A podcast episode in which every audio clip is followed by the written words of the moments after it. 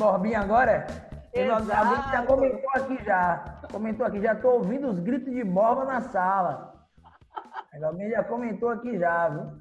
Bom, é. nós recebemos agora o professor Edgar Borba para trabalhar com a gente direito processual civil e direito civil. Raíssa. Professor, ligue seu microfone e participe conosco do debate. Seja muito bem-vindo. Olá, boa noite a todos e todas. Como estamos? Em primeiro lugar, eu queria parabenizar todos os advogados e advogadas pelo dia de hoje, aos magistrados também. É, é, é muito, é muito importante esse nosso seminário para que a gente possa propagar a, a ideia da advocacia com força, a ideia da advocacia com ética, a ideia da advocacia, sobretudo com bastante técnica. E queria agradecer também a organização do evento, na figura do professor Ivan Gesley, grande amigo, grande processualista. Trabalhamos juntos em algumas, em algumas ações específicas, claro que para o lado de cá, da área civil, direito penal que fique para essa galera de penal. E eu tive a oportunidade de assistir uh, os outros colegas falando, e uh, eu acho interessante porque casa, casa muito com a, o bate-papo que eu trouxe para vocês hoje, eu vi a, a, ideia de Caio, Caio sustentou de uma maneira muito coerente, muito coesa e com brilhantismo de sempre a ideia da estruturação da organização na para audiência, essa parte prévia. E Ivan, o que eu trago em verdade hoje para vocês é que vai, o mestre Aras fala da questão da parte técnica, da necessidade do estudo e da atualização constante. Vejam só, eu trago para vocês hoje algo que vem antes da estruturação da própria petição inicial. Na condição de professor de processo já há algum tempo, Ivan, eu sempre brinco, ah, por vezes na sala, e pergunto assim: alguém já estudou o processo civil pensando como réu? Pouquíssimas pessoas estudam o processo pensando como réu. Eu digo, alguém já pensou estudar processo aqui ah, para figurar como patrono de um executado? Não. A gente acha inicialmente, sobretudo quando a gente está no início da atividade da advocacia, que sempre iremos patrocinar ações como autores, como advogados de autores. E nem sempre isso acontece. A gente acha que a nossa responsabilidade será apenas e tão somente da estruturação da petição inicial. E aí eu brinco, pois a primeira ação de vocês será fazer uma contestação, será atuar na condição de advogado do réu. E por que, que eu trago isso para vocês? Observe, quando do contato com o cliente, ah, é fundamental, Ivan, que a gente faça o que eu particularmente chamo de análise de viabilidade ou de probabilidade de êxito daquela ação. Muitas vezes o cliente, no primeiro contato, ele, despeja uma série de informações, uma série de fatos relacionados ao processo, e a primeira pergunta que eu particularmente faço é: o que temos para provar o que você me traz com relação a esses fatos? Porque muitas vezes a gente precisa ter a sensibilidade de filtrar aquela enxurrada de informação que nos é passada pelo cliente, sobretudo para que possamos identificar quais são os fatos relevantes ou não para o processo em si e quais são os meios de prova que temos para poder justificar isso ao longo do processo judicial. Então essa, isso daí é a primeira coisa que eu deixo para vocês em termos de dica. Todos os fatos arrolados pelo cliente no primeiro contato, não necessariamente eles serão úteis, eles terão utilidade ao longo do feito. É importante ter sensibilidade para filtrar. Eu atuo um pouquinho na área de família e aí, por exemplo, o cliente de divórcio com 50 anos de casado, ele começa relatando que ele conheceu a, a mulher dele quando ele tinha 17 na, na, na, que namorou na porta. E, de fato, você tem que ter um pouco de sensibilidade na condução da sua entrevista, na condução do seu bate-papo, para filtrar as informações que são relevantes. Mais do que isso, ultrapassada essa etapa, é fundamental, reitero, a gente identificar os meios de prova. Por que digo isso? Porque, em função dessa análise, a gente consegue fazer uma projeção, uma eventual viabilidade de êxito ou não. E é interessante, mestre Aras cravou isso com muita propriedade, a questão da ética do advogado, que por vezes deve dizer, olha, a, a chance de êxito nessa ação é muito pequena. E discutir com o cliente se vale ou não a pena o ajuizamento daquela ação. Aquele cliente que fala, não, ele me pagando o prolabore, se aquele advogado que diz, ah, ele me pagando o prolabore é com ele, eu acho que isso não se coaduna com o que a gente sustenta muito em termos de ética profissional. Então, essa discussão acerca da viabilidade é importante. E é nesse contexto que eu trago também, sabe o quê? A ideia da estruturação da melhor estratégia jurídica. Por exemplo, no campo civil, Ivan, pode definir se uma determinada ação vai para o juizado ou vai para a justiça comum. Aí as pessoas perguntam, poxa, mas qual é a diferença? Temos, por exemplo, recolhimento de custas processuais que não é feito no âmbito do juizado especial civil, mas eventualmente na justiça comum pode ser que você tenha que recolher custas processuais. Só que você tem que pensar, poxa, o autor é capaz ou incapaz? Se for incapaz, a gente deve ir para a justiça comum, é, afastando a possibilidade do juizado especial. Mas toda essa definição de estratégia, ela deve ser feita de maneira prévia. E esse esclarecimento, esse colocar a, toda a situação a, de uma maneira imediata para o cliente é fundamental. E aí tem uma pergunta, Ivan, que eu sempre que sempre me fazem, que é o seguinte: é principalmente para quem está chegando agora. Borba, e se o cliente te trouxer um caso que eu não souber responder, que eu não souber como solucionar, o que é que eu devo fazer? Se vocês me permitem, eu vou fazer uma analogia com o pessoal da medicina. Ah, eu imagino que alguém conhece alguém que já foi ao médico, de, fazendo as queixas, tipo dor de cabeça, febre, dor no estômago, e perguntar, doutor, o que é que eu tenho? Dificilmente o médico crava o diagnóstico de uma maneira inicial. Ele vai dizer, ó, pode ser que seja isso, pode ser que seja aquilo, mas para facilitar o fechamento do diagnóstico, eu vou passar tal ou qual exame.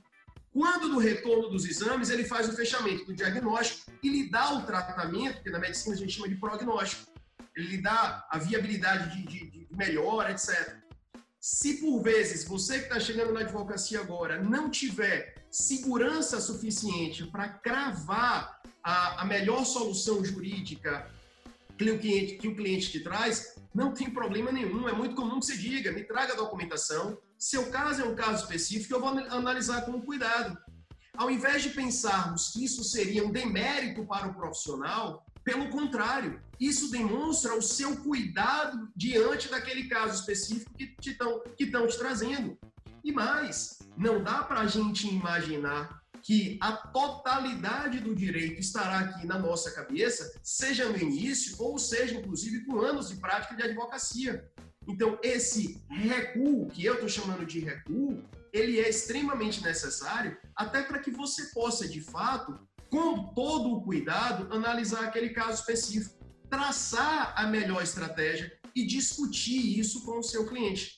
Então, essa fica, fica a dica, definição de estratégia em conjunto com o seu cliente. Eu sempre digo, uma vez celebrado o contrato, passamos a pertencer ao mesmo time teremos que pensar e definir as estratégias durante todo esse procedimento de forma conjunta. Então, essa atuação ela é fundamental. Ah, sem sombra de dúvida, reforçando o que o mestre Aras falou, e também muito na condição de professor de processo, gente, não dá para pensar na advocacia, isso na parte civil, por óbvio, sem um conhecimento robusto de processo civil.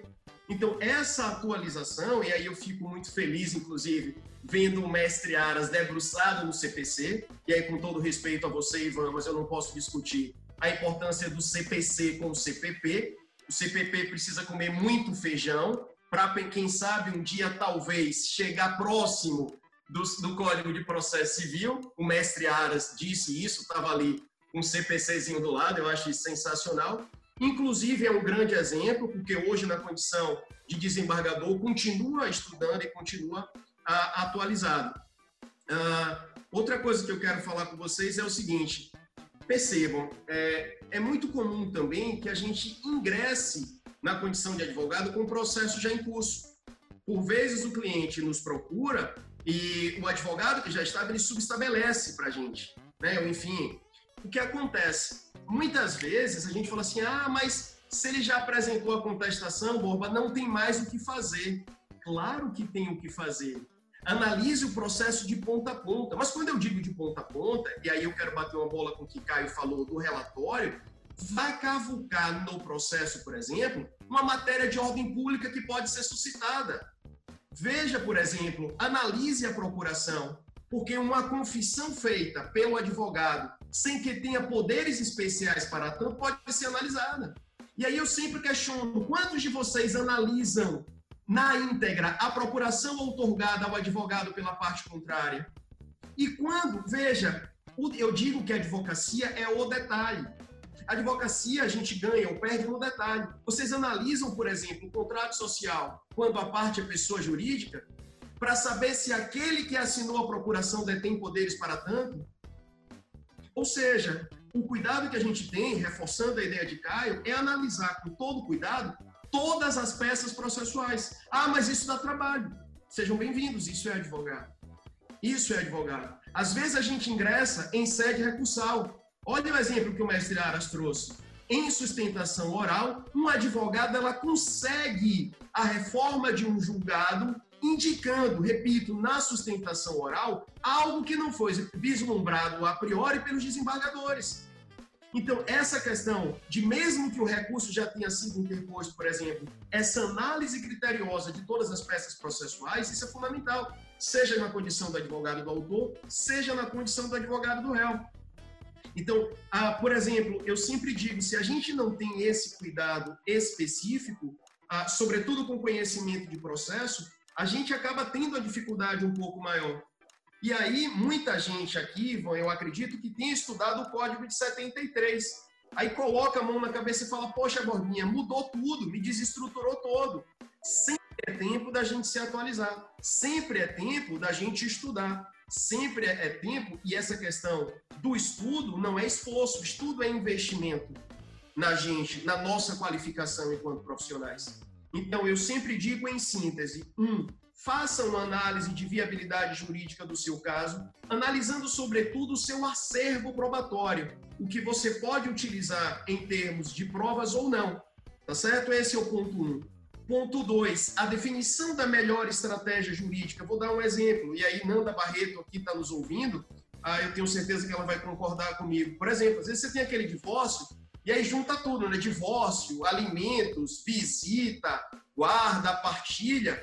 Por vezes, de uma maneira estratégica, você pode fazer o desmembramento dessas ações e pedir a distribuição das demais por, por prevenção, por dependência.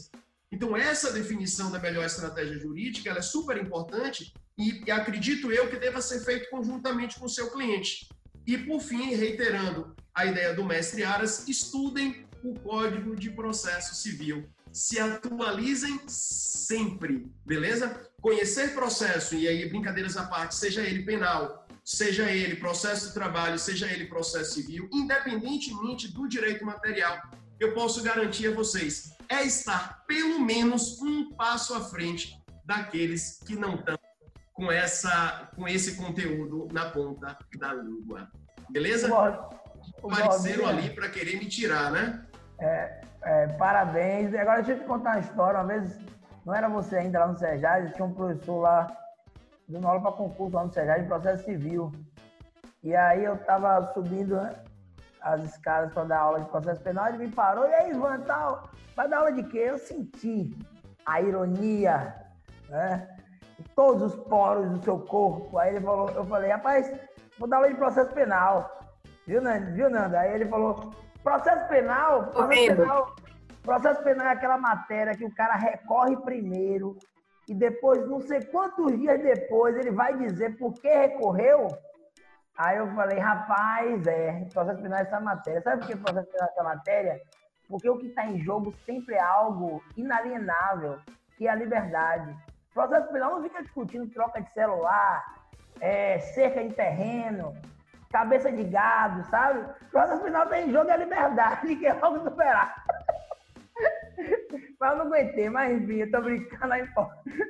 Vocês são dois mestres, olha que dupla maravilhosa do Sejais, né? Processo civil, direito civil, Borba e Nanda, parabéns, Borba. É, eu acho que é, a Bahia tem uma escola de professores de processo penal realmente maravilhosa, né? Que claro, eu, eu não me incluo, estou aprendendo ali com grandes mestres, Romulo de Andrade Moreira e tantos outros. E, por vezes, em processo civil, a gente passou por uma fase aqui que realmente as pessoas é, tinham poucos professores realmente gabaritados para concurso público, para a OAB, né? Acho que o mercado estava um pouco, passou uma fase um pouco difícil. E aí Borba chegou lá no curso realmente é, e tem liderado é, é, esses grandes nomes que se tem aqui de processo civil, porque a galera realmente adora muito ele. Mas Vitória, jogue dura aí, chegou é, a grande Fernanda. Chegou a estrela de nossa live de hoje, estrela. maravilhosa. Uma professora. Nós mais. É, valeu, Boba. Obrigada, só para ressaltar. Saudade, amigo. Beijo. Só para ressaltar, Bobinha. nós teríamos. Ó, Nanda falando aí, Boba. Viu, Nanda? Saudade, amigo. Nós teríamos mais, mais professoras aqui no evento hoje. Você já fez esse convite, a gente fez esse convite também.